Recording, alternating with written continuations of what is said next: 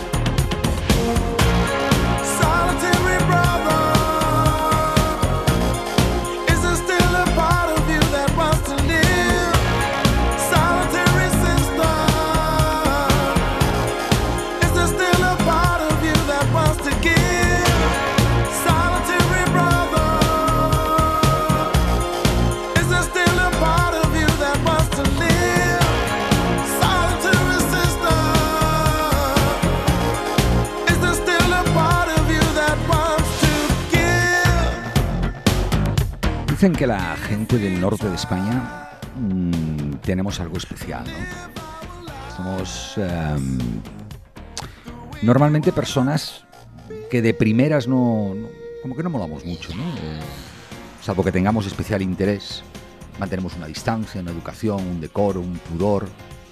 Y sin embargo, conforme van quitando capas de la cebolla, es curioso, ¿no? Porque, como diría mi abuelo, somos gente noble, ¿no? Hoy a este ratito, a este ratito en el que vamos a estar juntos, eh, viene una persona que yo tampoco hace demasiado tiempo que la conozco, la verdad sé quién es, evidentemente, porque tú entras en esa cosa que se llama Google y, y pones nombres y dicen que el 80% de lo que sale ya no es verdad, pero cuando te cuenta quién es uno y detrás pone Wikipedia, pues parece como que está claro, ¿no? Nos puso en contacto una muy, muy buena amiga que quiero y respeto mucho. María, un beso enorme porque sé que vas a escuchar esto. Y me sorprendió, me sorprendió conocerte. Irene, buenas tardes. Hola. Porque, mm, porque lo del norte, hasta que me, me caí en la cuenta, mm, bueno, pues, pues yo veía los, los dejes, ¿no? Veía las maneras, veía las formas de una niña, de una mujer que triunfa en el mundo profesional, que ha pasado por las grandes empresas tecnológicas del mundo, por esas que todos los que estamos escuchando pues, pues, pues utilizamos a diario en mayor o menor medida, y eso deja de ser casualidad para empezar a ser causalidad. Pero me, me sorprendió que quizá en esas circunstancias en las que con amigos en común nos conocíamos, lo que veía era algo más de, esa ejecutiva o esa persona fuerte, ¿no? que le toca ahora, ahora estás dirigiendo eh, en España una de las grandes redes sociales del mundo, ¿no? Facebook. Facebook. Asusta, ¿no? Eh, ¿Dónde está la niña de Asturias? Aquí, delante de ti. ¿Y te hablas con ella todos los días? Intento. Ah, ¿Y qué te cuenta? Pues eh, me cuenta muchas cosas, algunas que te puedo contar y otras que no. me cuenta que eh, es feliz, eh, que lleva ya mucho tiempo aquí y no quiere perder sus vínculos con eh, lo que dejó allí y que intenta hacer todo lo posible para mantener un poco el equilibrio entre eh, las dos niñas, o la niña y la mujer. Es curioso porque mm, yo no sé si te pasa a ti, más o menos debemos... siempre las mujeres sois infinitamente más jóvenes que los hombres, pero sabes que hay un atajo que es que el hombre es de la edad a la mujer a la que ama. Y la mujer, Con lo cual, bueno, yo ahí no entro, pero... y la mujer del hombre al que Ah, ama. bueno. Entonces me temo que sí, aún con todo sigue siendo más joven que yo, pero... Pero y a mí, cuando vine a Madrid, mm, el mundo no era tan sofisticado como hoy, ¿no? Y cuando han pasado los años y desde mi pequeñito ángulo me ha tocado vivir esta vida que es apasionante, la, la que estamos todos viviendo, y hay muchas veces que sí que hablo con ese niño que era del norte, digo, carajo, esto cómo ha cambiado, ¿no? Y no me veía yo precisamente hoy aquí sentado con, contigo existiendo todas esas redes y toda esa historia, ¿no? Tú no te vienes para atrás y te asusta un poquito, ¿no te da vértigo? No. Eh, veo el camino, veo cómo hemos ido evolucionando, tanto a nivel personal como como sociedad, y eh, no siento vértigo, eh, siento mm, gratitud, siento emoción, siento realización, siento más vértigo por el futuro que por el pasado. Si le pregunto a esa niña en alguna ocasión, incluso un poco más mayorcita, ¿no? ¿Se hubiera imaginado una vida tan apasionante como la que te está tocando vivir? No, para nada. La deseaba, eh, pero eh, yo creo que he tenido la suerte de subirme a una ola eh, que eh, se hizo enorme. Nadie, eh, cuando yo estudiaba, y esto me hace un poco mayor, a lo mejor tienes que dejar de hablar de mí como niña a partir de ahora, pero cuando yo estudiaba Internet era esa cosa que hacía pi, y que eh, iba a una velocidad increíblemente eh, lenta y no nos permitía hacer prácticamente nada de lo que hacemos ahora. Era un gran desconocido. Nadie estudiaba para ser nada en Internet. Yo me acuerdo que el primer ordenador que tuve conectado a la red internet en Santander, en la universidad, eh, estamos hablando del año 92, probablemente 93. eh, yo me iba a clase de Derecho Romano, Derecho Civil, estudié Derecho, ¿no? Y dejaba descargando una foto del Macpherson, ¿no? Y volvía de clase y aquello todavía no, no se veía en Macpherson entera, ¿no? Lo cual me desesperaba y a la vez me hizo feliz el día que me la presentaron en Nueva York. Dije, carajo, pues esto de Internet está muy bien, pero como que sigue molando más el one-to-one, ¿no? El no pixelado. El no pixelado. ¿Tú crees que la vida virtual que estamos generando eh, en algún momento puede ser tan intensa o más que la, que la de rozarnos, que la de mirarnos, que la de... Yo creo que las relaciones son relaciones sean digitales o sean analógicas y creo que la tecnología está permitiendo establecer además relaciones que antes eran imposibles cruza los mares, no la actual. Eh, hace mucho tiempo que la tecnología, desde un telégrafo o un teléfono, nos permitió cruzar los océanos eh, por tierra, bueno, por mar y, por aire, pero nos permite también cruzar los continentes por tierra. Entonces, eh, las relaciones personales dependen desde hace muchos años de la tecnología. ¿Y por qué no mejoran con la tecnología? Yo siempre digo que para mí el invento que cambia el mundo es el avión. ¿no? me parece increíble, ¿no? Es decir, que tú te metas en una cabina de estas y en X horas estés en otra cultura, en otro aroma, en, otra temperatura, en fin, en tantas y tantas cosas, ¿no? Es algo que, sin duda revoluciona, revoluciona la capacidad del ser humano bajo muchos planos. Pero también es cierto que últimamente, pues, pues, a lo mejor no sé si influenciado por lo que lees, eh, pero te acabas dando cuenta de que la ciencia, no la tecnología, la ciencia, hipercomunicada, está creando un nuevo mundo, apasionante, pero que, que, no viene con reglas, no hay un manual. No sé si me explico tú. Nada en la historia vino con reglas. Lo desconocido y lo nuevo eh, no está regulado. Eh, obviamente las normas se ponen pero aquellas cosas que se conocen. Pero no hablo de esas normas de regulación, no esas son aburridas, ¿no? Hablo de ese pequeño manual, la guía rápida que cuando compras algo te dice cómo activarlo en tres pasos, ¿no? Eso también es regulación. Ya, pero, pero es más guay la, la, sencillita, ¿no? Yo soy de los que mira los gráficos, ¿no? Porque empezar a leer eh, muchas cosas acaba saturándome, ¿no? Pues hablas de las normas que dicta la experiencia. Hablo de decir cómo se convive con una nueva sociedad, que, el director de Atapuerca dice que habrá un problema físico porque no va a crecer el cráneo a la velocidad a la que está teniendo que crecer el cerebro para poder asumir todo lo que hay alrededor. ¿no? Hablo de ese mundo en el que si Julio Verne naciera, antes de 15 años, todo lo que se imaginó, excepto el viaje al centro de la Tierra, estaría ya desarrollado. Hablo de esa, de esa herencia a mis hijas pequeñas, eh, de una vida que probablemente ya nació el niño que no se va a morir nunca, ¿no? En un mundo en el que todo eso se comparte con unos problemas de ignorancia supina, de capricho supino y de una falta de valores terribles que hacen que no nos pongamos de acuerdo en dónde atraca un barco, ¿no? Eh, hablo de la locura que ahora conocemos y, nos enteramos de que existe y antes el emisario del rey tardaba 37, 32 lunas en llevar el mensaje, ¿no?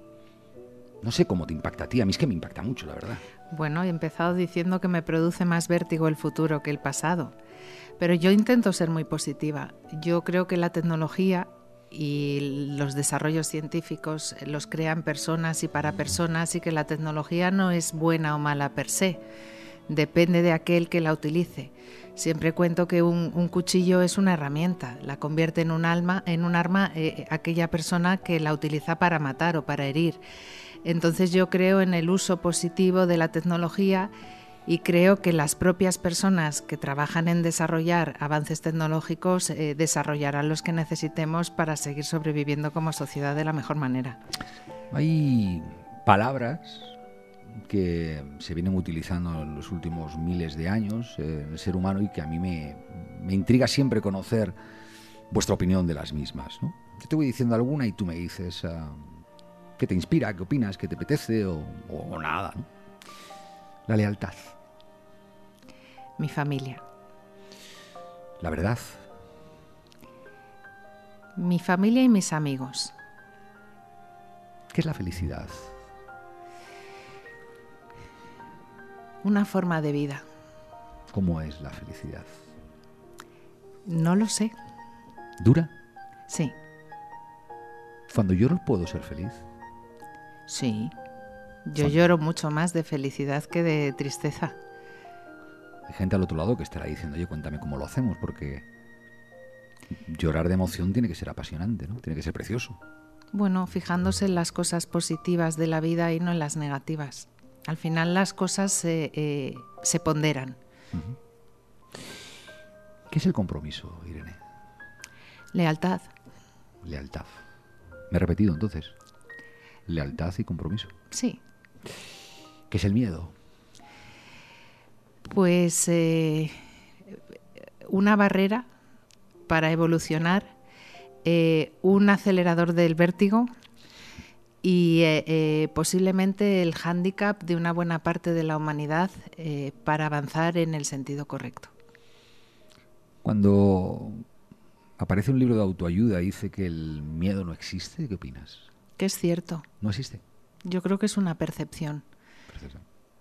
No, no hay razones en el miedo para que sea factual, o son educacionales o realmente son eh, atávicas, pero se puede distorsionar esa percepción.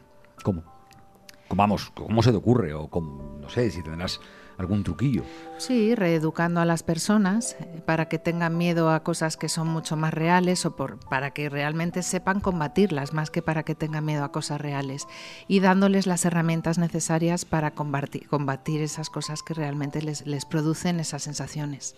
Y cuando, y cuando se está agobiado, porque dicen que, que mientras que te va bien, las palabras feas eh, te impactan menos, ¿no? Pero cuando se está agobiado, cuando, yo qué sé, hay alguien que a lo mejor nos está escuchando y no acaba de encontrar trabajo, tiene un desengaño amoroso, algo de estas cosas que como que te pegan fuerte, ¿no? ¿Y cómo les decimos que no tengan miedo? ¿Cómo les decimos que se reduquen? ¿Cómo les decimos que...? A mí me encanta una frase de una de mis tías que dice que nunca llovió que no escampase. Correcto, es del norte. Exacto. Entonces eh, me lo aplico mucho a mí misma y lo comparto con todos aquellos a los que veo en algún momento de, mm, tristeza o de duda o de miedo. ¿Tú crees que el ser humano por naturaleza es bueno? Sí. ¿Y el que no lo es? Mala suerte. Decía el padre Ángel que está enfermo, el que no es bueno, y que hay que tratarle como enfermo, ¿no? porque a su juicio el ser humano por naturaleza es bueno y consecuentemente el no ser bueno es porque algo falló, ¿no? Bueno, hay muchas tendencias en, filosofía, muchos eh, pensamientos filosóficos en torno a esto. Em, eh, hay grupos eh, dentro de la sociedad que no se comportan de forma correcta. Son buenos, han nacido buenos, la sociedad les corrompe, no se sabe. yo no creo que una persona que no es buena esté enferma creo que por alguna razón eh, tiene razones para no ser bueno. Y que nunca estén Que pueden ser físicas, obviamente, pero no siempre alguien que no es bueno está enfermo. Digo que no nos toquen demasiado cerca, ¿no? Porque que toque a alguien malo al lado, esto es un sufrir que si encima le quieres ya no te quiero ni contar, ¿no? Sí. ¿Qué es la influencia? La capacidad de hacer cosas de manera sencilla. Eh, ponme un ejemplo. No es fácil, depende del entorno, pero es la capacidad eh, de conseguir ayuda de manera sencilla eh, para eh, hacer que las cosas ocurran.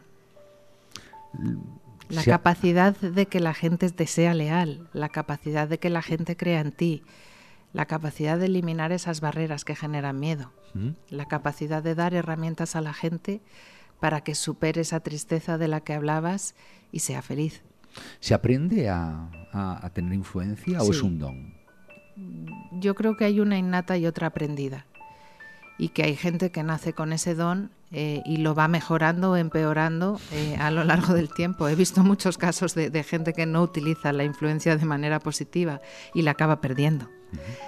Eh, pero yo creo que también se educa. Si, si, si volviéramos, bueno, no si volviéramos tú y yo, porque no vamos a volver, pero si tuviéramos ahora esa edad temprana de los preuniversitarios, ¿no? ¿Y querrías volver a ser preuniversitario? Yo volvería a vivir mi vida quitando dos o tres detalles, me puedes preguntar tú lo que quieras, ¿eh? Quitando dos o tres detalles, eh, que evidentemente son errores aprendidos, pero me hubiera gustado aprenderlo de otra manera, volvería a vivir mi vida exactamente igual, sí. Mira, al final lo estás diciendo entre líneas permanentemente, ¿no? Pero la mayoría de las cosas dependen de, de, los ojos que las miran, ¿no? Dependen de la sensibilidad de quien las abraza, ¿no? Si has sido consecuente a lo largo de tu vida y te has querido un poco, si has tenido los arrestos para ponerte delante de algún espejo cuando estaba la cosa jodida y decir vamos, si has sabido dar un abrazo a quien lo necesita o, o te has dejado querer, que es muy importante. ¿Por qué no repetir? Porque me queda mucho por vivir, ah, espero. No, no, sí, bueno, nunca y, y porque he preguntado a la época preuniversitaria. Sí, no, yo la pregunta era otra, pero como esto mm, vamos derivando en lo que cuadre. Nos hemos liado, sí. No, no, prefiero irme a lo que a lo que tal y luego ya volveré a lo del preuniversitario, no te preocupes, pero porque ¿qué, es eso de qué es eso de morirse, Irene? Pues no quiero saberlo. ¿No? No. Si te, si te dijeran eh, eh, mm, que hay una pastillita que dicen que la va a haber en breve, ¿no? Ah, que empieza a generar información y que se puede prolongar la vida prácticamente hasta el infinito. ¿Te la pastilla? No. Vale. Y claro, porque si pensara que me puedo morir dentro de unos días o unas horas, aquel, aquel ¿qué pensaría que es la muerte? No, no, no todo esto de a qué haría, ¿no? Eso es no te lo voy a preguntar porque tampoco me, preocupa ni a mí ni a nadie, pero sí, como una mujer con tu experiencia, ¿a qué me estoy enfrentando? Sinceramente no pienso en a qué me enfrentaría yo. Eh, pienso a lo que se enfrentaría el entorno al que dejo. Yo desaparezco. Eh, esa parte de la muerte no me da miedo. Me da miedo la muerte prematura eh, antes de que el entorno que dejas esté preparado para asumirla. ¿Controlas mucho las cosas, Irene? Yo te diría que no.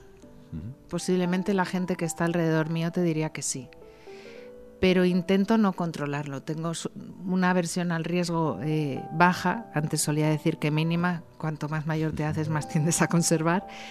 Pero eh, las grandes decisiones de mi vida no las he controlado. ¿Cómo es la incertidumbre para ello?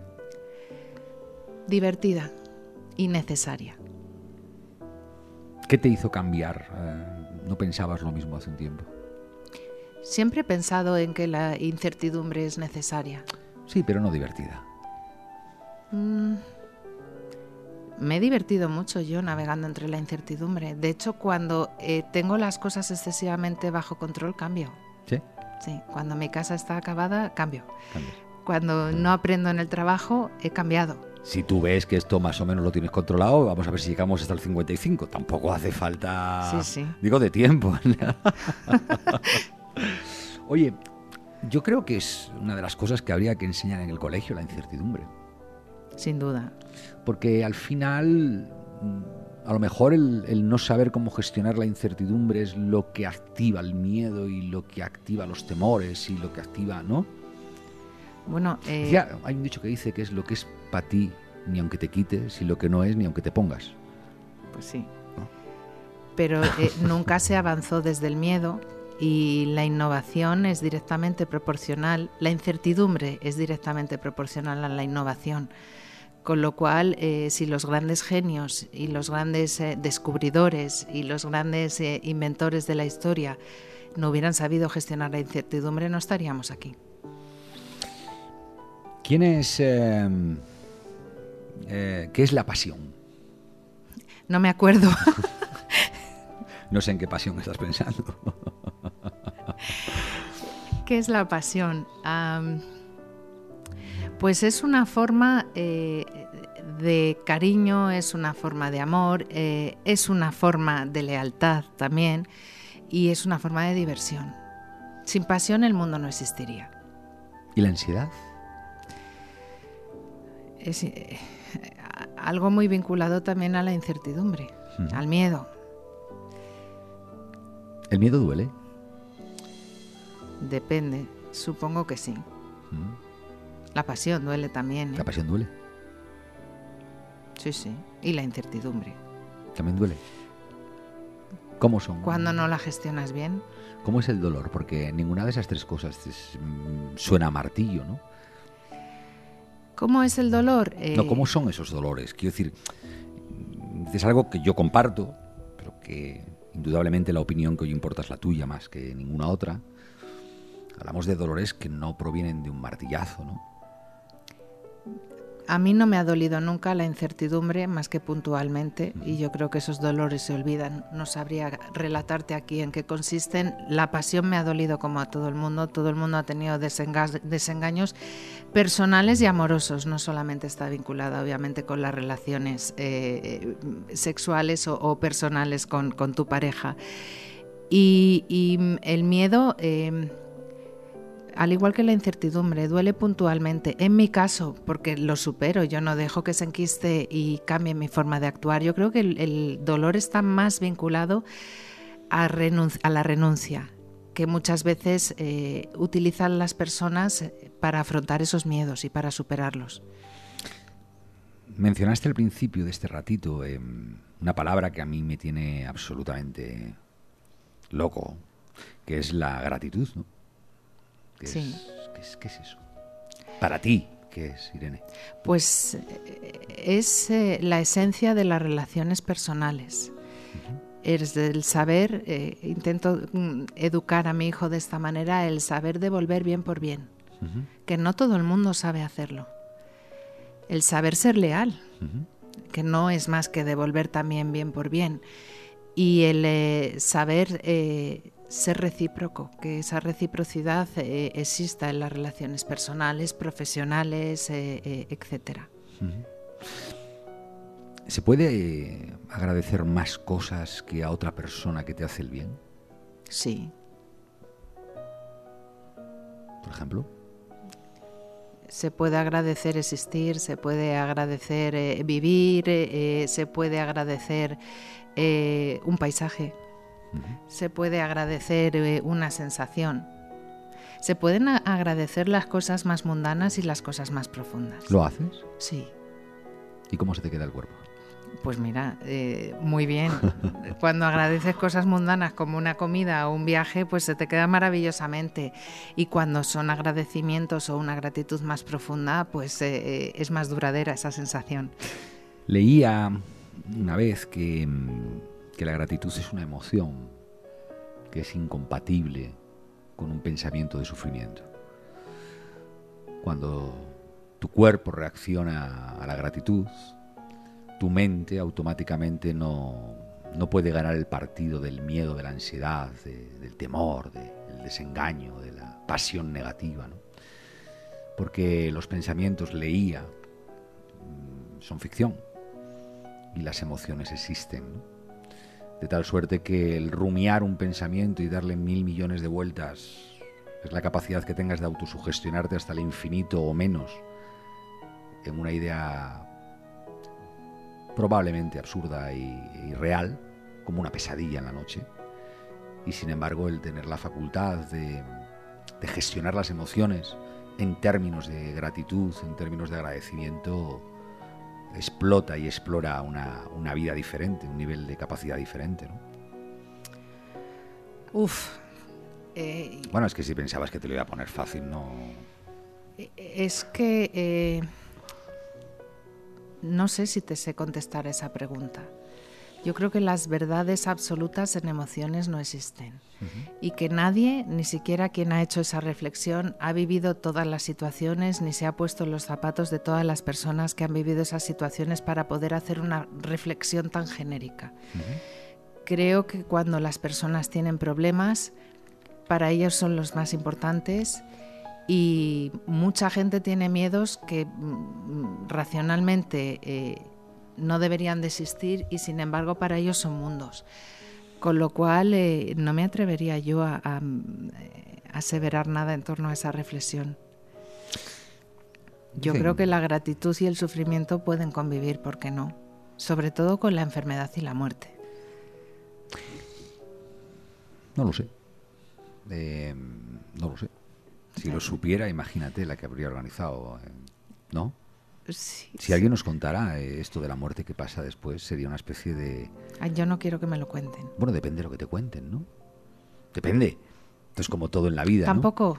si es bonito eh, Ah, y de sí. verdad hay algo, eh, ya me lo encontraré y es una sorpresa. pero- Incertidumbre, es gestión Sí. de la incertidumbre. No, pero sin entrar en detalles, Irene, sabes que tampoco hace falta que me den todos los detalles, pero esto que te dice, mira, que te vas a morir y, oye, que mola. ¿Y por qué mola? Porque yo he estado ahí y mola. Pues ya con eso me vale a mí, ¿sabes? O, o- o- o, mira, que te vas a morir, tío, y que se acabó, y que no pasó nunca nada más. ¿Y por qué me lo dices? Pues porque ya lo he vivido. O sea, quiero decir, que tampoco hace falta entrar en mucho detalle, ¿no?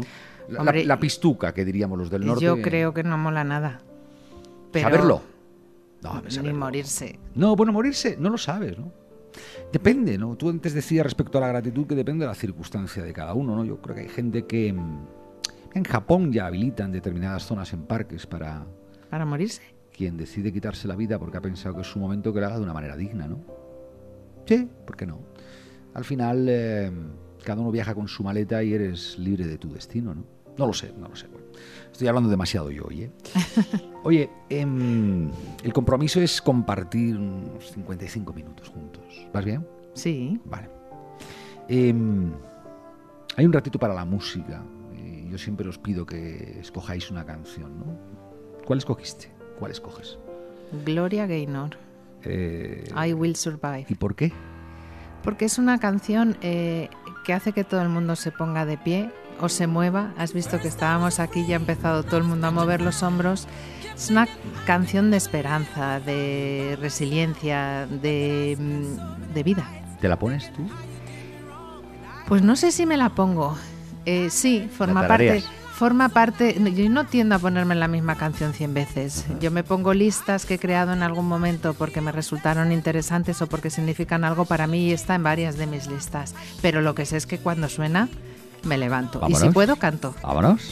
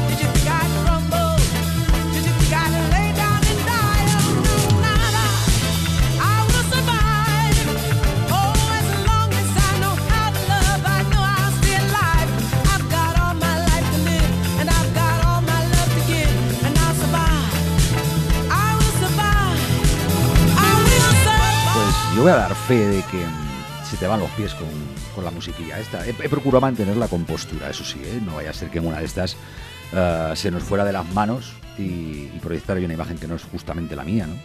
Ah, pues yo no, es que no has mirado por debajo de la mesa. Sí, yo también. Me la has puesto para bolear, pero no. No, no debiera. Oye, em, no sé, en este punto siempre me gusta eh, rescatar algo que me encuentro en ese mundo digital y, leerlo, ¿no? Después te llamo, después lo hago, después lo digo, después yo cambio. Dejamos todo para después, como, como si el después fuera lo mejor, ¿no? Porque no entendemos que después el café se enfría, después la prioridad cambia, después el encanto se pierde. Después temprano siempre se convierte en tarde, después la añoranza pasa, después nuestros hijos crecen, después nosotros envejecemos. Después del día siempre, siempre es de noche. Y después de, un tiempo razonable la vida se acaba, ¿no?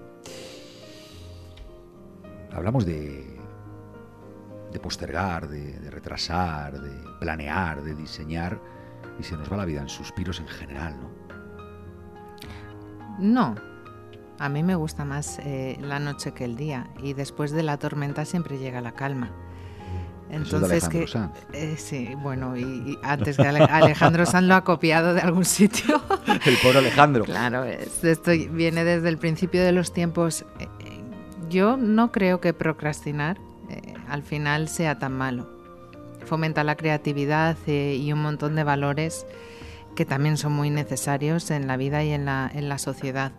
Pero sí es cierto que eh, dejarlo todo para el final y postergar las cosas, sobre todo la falta de, eh, de toma de decisiones, eh, es un gran problema. Perdemos mucho el tiempo el ser humano hoy en día. Pues, eh, es Es una- genérico, ¿eh? Claro, es que es muy genérico. Sí. Algunos mucho y otros nada. Eh, dedicamos demasiado esfuerzo a lo externo en lugar de a lo interno. Quiero decir, em, es como si estuviéramos, como si diera la sensación de que estamos viviendo vidas en las que cada vez es más relevante eh, las reglas de juego que hay fuera. Se supone, de ti se supone, de mí se supone, del otro se supone. Como que nos lo hemos creído y casi, casi que acabamos eh, ejecutando cosas en las que no siempre nos preguntamos, oye, ¿y yo de verdad esto me apetece, esto lo quiero. Y ahí el tiempo, que es por donde va mi idea, juega una pasada terrible, ¿no? De pronto... Yo, juega a tu favor. Yo creo que madurar es eh, aprender a gestionar esas percepciones y a tomar decisiones eh, basadas en hechos y no en percepciones y a que te importe eh, un pepino eh, lo que piensen los demás de lo que tú decides. Si ¿A ti te conf- importa un pepino lo que piensan los demás? Medio pepino. ¿Qué tal llevamos las Te lo estoy poniendo otra vez para bolear. No, ¿eh? pero ya ves que hoy estoy blandito. Hoy te, Sí, sí. estoy blandito, no voy a entrar. Pero las críticas, ¿qué tal las llevas? Depende de de quién vengan. Ajá. ¿Y las del mundo digital y social? Mm, Por ejemplo, esto, no vamos a hablar de esto porque hemos quedado en que no, pero a mí me parece que está habiendo un nivel de, de anonimato y de, y, de, y de tal donde el 2%, el 3% de, de sinvergüenzas acaban eh, generando una tendencia que está destrozando, está destrozando a mucha gente que no lo sabía y es sensible a ese tipo de, de ataques, ¿no? De críticas o como lo quieras llamar, ¿no? ¿Me hablas de las redes sociales? Sí, te hablo de esa especie de comunicación masiva anónima en la que yo puedo desprestigiar a cualquier persona de una manera razonablemente sencilla, ¿no? Hay redes que no son anónimas. Facebook no lo es. Es la primera red basada en identidad real, con lo cual eh, ese desprestigio, si alguien lo hace, lo hace de forma directa y, y personal. Pero eh, yo creo que eso siempre ha existido. Lo que es que el alcance no era el mismo. ¿eh? Eso es cierto. Vamos a ver. Ahora todo el mundo tiene una voz y es una voz que puede tener eco. Que cuando es de verdad la voz es maravilloso que tenga eco y cuando es de mentira es maravilloso que tenga eco. Lo que hace falta es que la responsabilidad del eco la asuma el que la provoca. Me explico. A mí me parece maravilloso lo del mundo de las redes, ¿no? Ahora yo, mm, si entro en un negocio privado que se llama Google y busco, eh, Google me está diciendo lo que él piensa que, que es el resultado de mi búsqueda. Pero llega un momento que esto es como los informativos de televisión, ¿no? Que nos acabamos creyendo lo que dice el presentador. Y se nos olvida que esto es un negocio. Y que lo que dice el presentador del informativo de televisión, pues, bueno, pues está acorde a unas reglas de un negocio del propietario porque se está jugando. Esto es como quien juega de delantero centro en un equipo de fútbol, carajo, pues lo tiene que decidir el dueño. Entonces, yo esto lo entiendo. El problema es que no, no estamos socialmente hablando, a mi juicio, diferenciando la ficción de la realidad, ¿no? Y esto se traduce en que en cuanto mm, hay un perfil que es anónimo, pero que sabe, o, o falso, pero que sabe generar, te deja la famosa huella digital, ¿no? Y con esa huella digital, pues hombre, no sé, yo soy crítico con esto, ¿eh? a lo mejor no toca hablar contigo, pero yo soy crítico, muy crítico con esto. Bueno, yo creo que has mezclado muchas cosas. Eh, creo que eh, obviamente eh, cualquier medio de comunicación se puede utilizar para informar y también para desinformar. Y así pasa. Lo dices tú. Sí, sí, lo digo yo. Vamos a ver, cualquier medio de comunicación se puede utilizar para informar y para desinformar. Claro que sí. Vamos, Teoría. Que, es evidente, ¿eh? Teoría. Si ocurre o no ocurre en la práctica ya es una cuestión de, de criterio Ahí y de, obviamente, análisis puntual del medio de comunicación.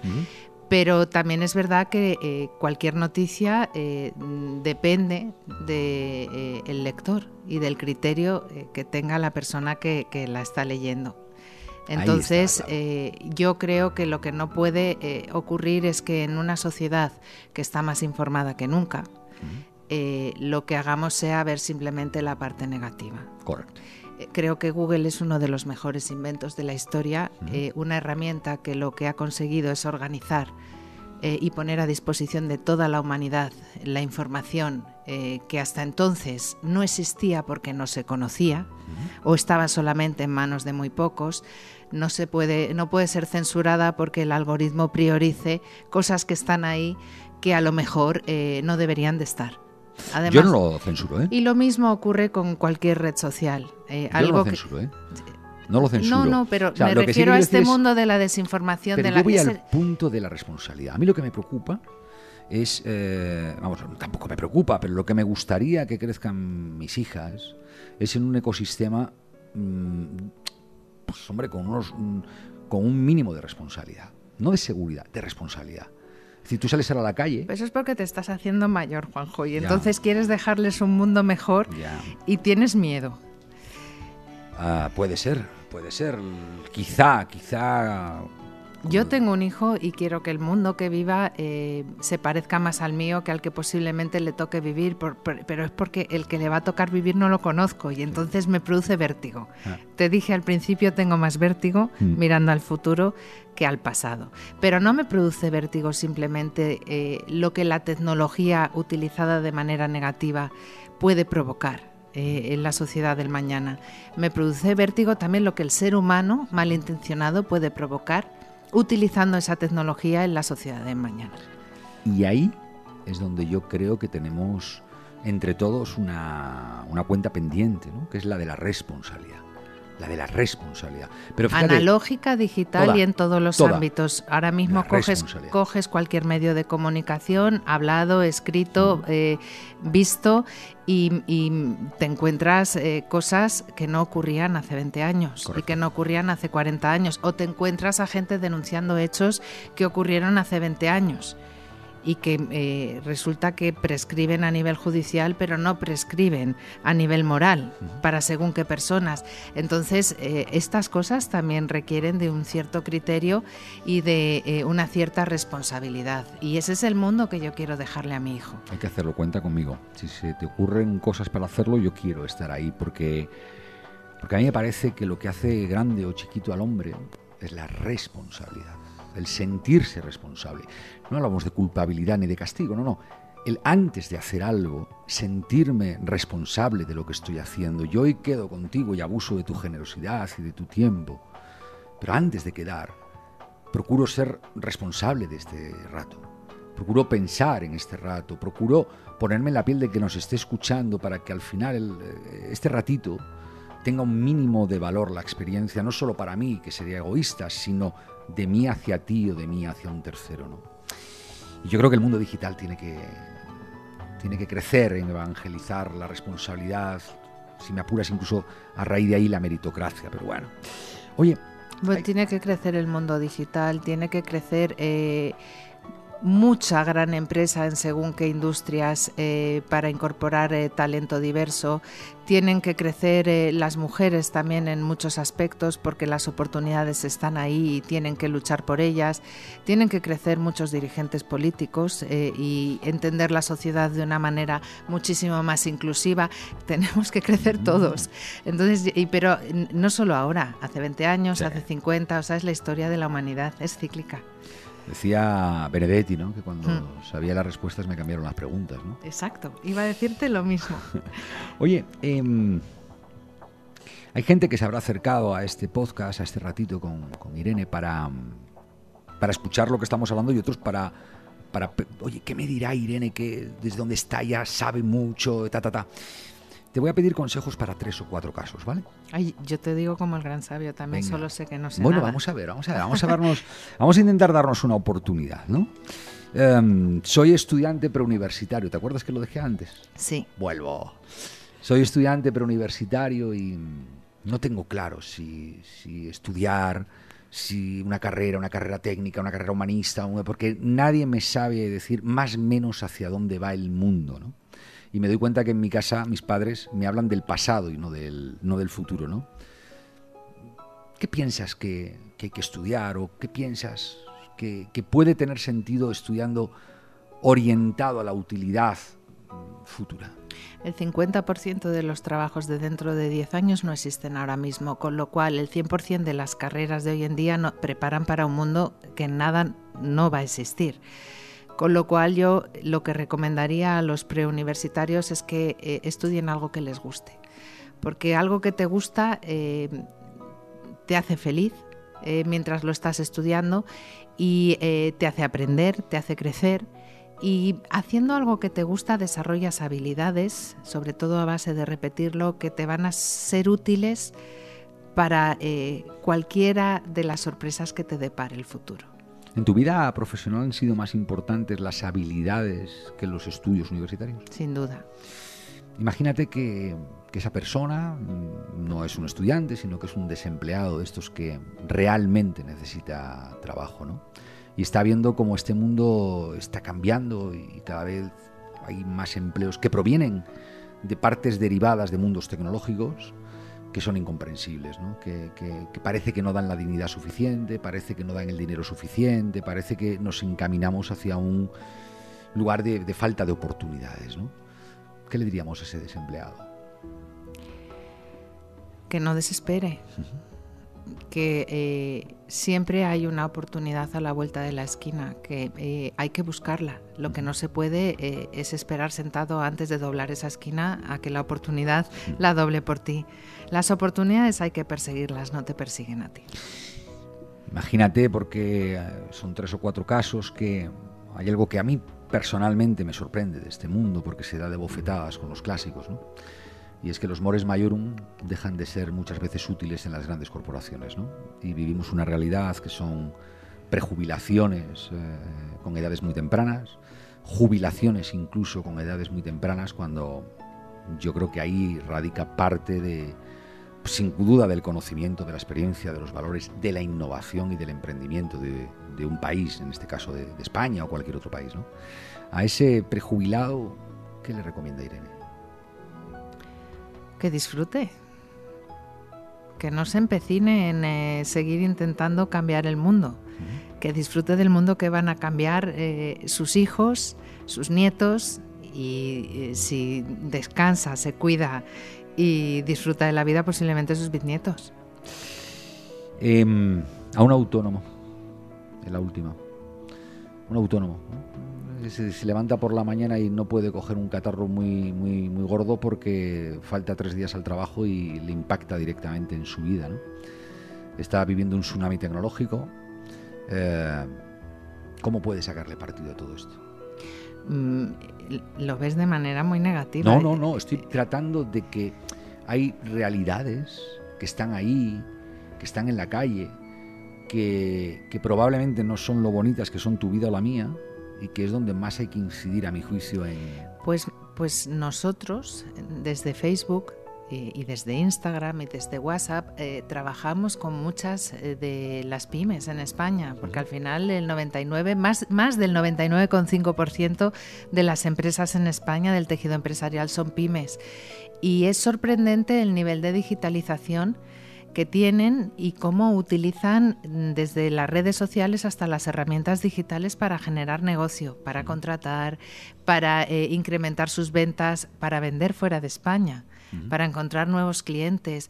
Al final tienen mucha menos mochila que las grandes empresas y simplemente eh, con un poquito de, eh, de, querer y de talento son capaces de, de digitalizar su negocio de forma muy eficiente. Uh -huh. Oye, ¿Quién le influye a, a, Irene Cano? ¿Quién? La gente en la que creo. Uh -huh. Y la gente que cree en mí. Y... ¿Te refieres a quién me influye a nivel intelectual o a sí, nivel personal? Abiertamente. Me has abierto dos caminos, vamos por los dos.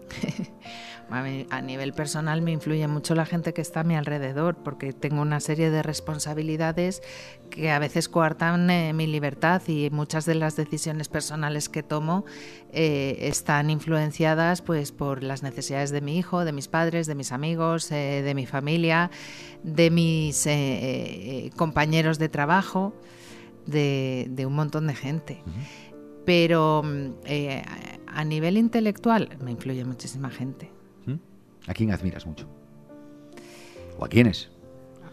Pues mira, eh, admiro muchísimo a los grandes líderes tecnológicos, a grandes genios que empezaron en un garaje y han cambiado eh, la forma que tenemos de comunicarnos, de actuar, de vivir, a Mark Zuckerberg, uh -huh.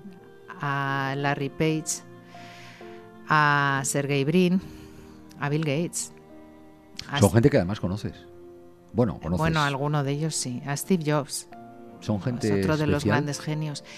Eh, sí. sí. Es gente eh, que no tiene eh, vértigo cuando mira hacia el futuro. Uh -huh. Y que es inmensamente imprudente, pero de manera positiva. Uh -huh. Porque eh, al final el que no se arriesga no gana. Uh -huh. Y eh, al igual que sus predecesores, obviamente no eran digitales, pero sí también han sido personas que han creado grandes empresas y nos han traído hasta donde estamos, es gente eh, que se ha caído y se ha levantado muchísimas veces. No tiene miedo al fracaso, no tiene vértigo y se arriesga. Uh -huh. ¿Qué te emociona? La vida en general, eh, pero las cosas más mundanas y las cosas más profundas.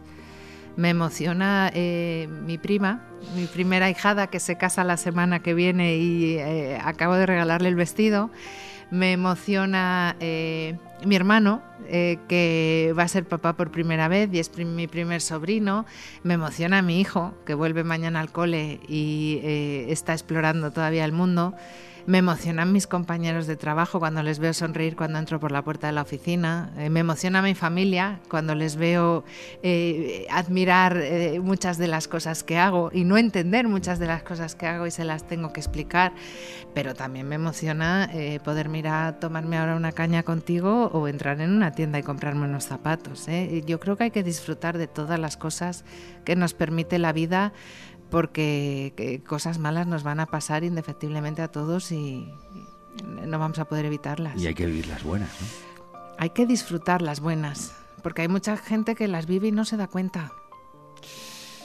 Fíjate cómo es el tiempo, ¿no? Mi compromiso contigo eran 55 minutos. Y llevamos dos horas. Llevamos 56 largos. Esto es terrible.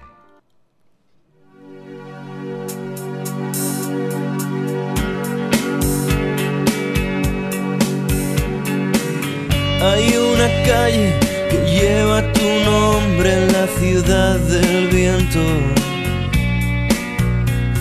Después de tanto tiempo me harté de esperarte y se cayó el letrero.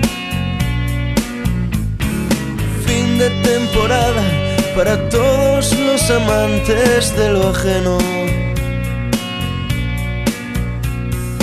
Todos los teléfonos esperan tu llamada están ardiendo.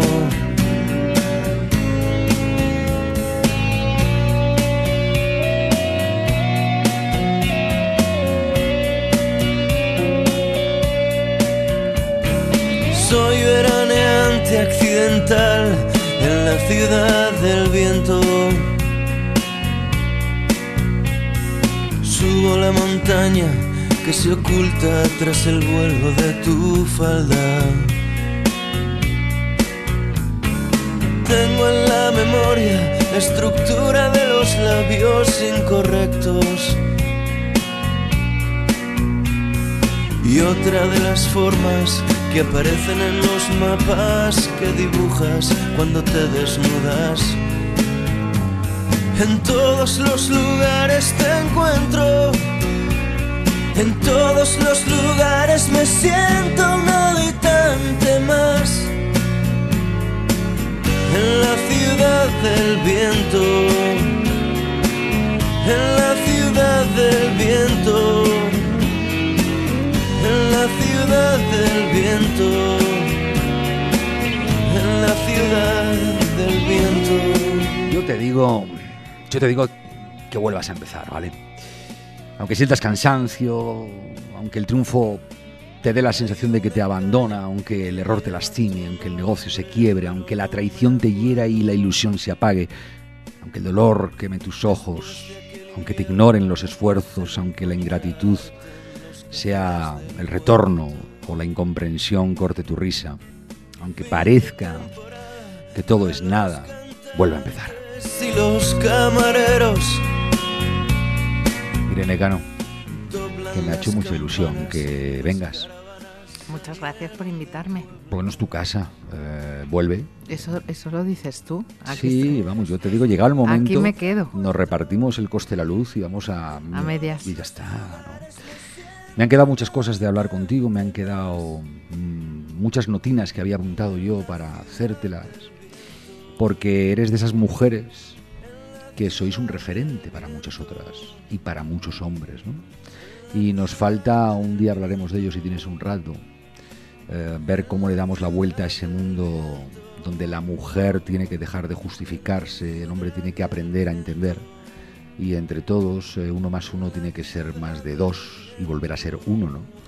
Y, y yo creo que de eso es lo que hablaremos otro día en lugar del mundo digital, que está muy bien y te deseo mucha suerte y lo estáis haciendo fenomenal, pero no lo sé, en este rinconcito del canal positivo me gusta más conocer vuestro corazón que vuestro trabajo. Pues aquí me tendrás cuando me invites. Gracias por venir. Gracias a ti. Cuídate mucho. Nos vamos, me he pasado en dos minutos y medio, pero es que hay días que es difícil recordar el tiempo que corre.